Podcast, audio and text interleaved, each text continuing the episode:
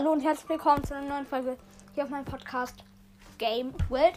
Ähm, heute grüße ich Max Mystery Podcast nochmal, weil er gesagt hat, dass ich ein krasser Podcast bin und er hat sich was gewünscht, ein neues Format. Das mache ich jetzt auch. Und zwar, wie wird dein Podcast zum Profi-Podcast? Er hat nämlich gesagt, dass mein Podcast ein Profi-Podcast ist. Das finde ich richtig Ehre. Er ist nämlich auch ein Ehrenmann. Ähm, und genau, fangen wir gleich an. Wenn ihr viele Wiedergaben haben wollt, dann solltet ihr einen Namen benutzen. Nehmen wir jetzt mal ein Beispiel an einem Brawl Stars Podcast. Ähm, solltet ihr irgendwie einen Namen nehmen. Also ihr könnt einen von einem Brawler nehmen, aber es wäre jetzt nicht so cool, wenn ihr jetzt so einen Podcast macht, der so Schleim, Schleim, Schleim heißt und euer Lieblingsbrawler das Squeak ist. Das würde nicht viel bringen. Ähm, Genau, also vielleicht solltet ihr wirklich einen Brawler in den Namen nehmen, euer Lieblings oder Lieblings wahrscheinlich eher. Genau. Dann zum zweiten Punkt.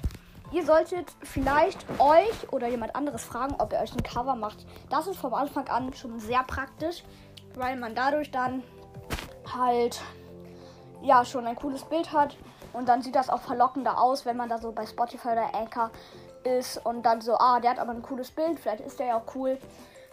Mhm, genau. Dann der nächste Punkt ist, man sollte recht oft das Folgenbild ändern und nicht immer dasselbe haben. Das wäre nämlich echt mies.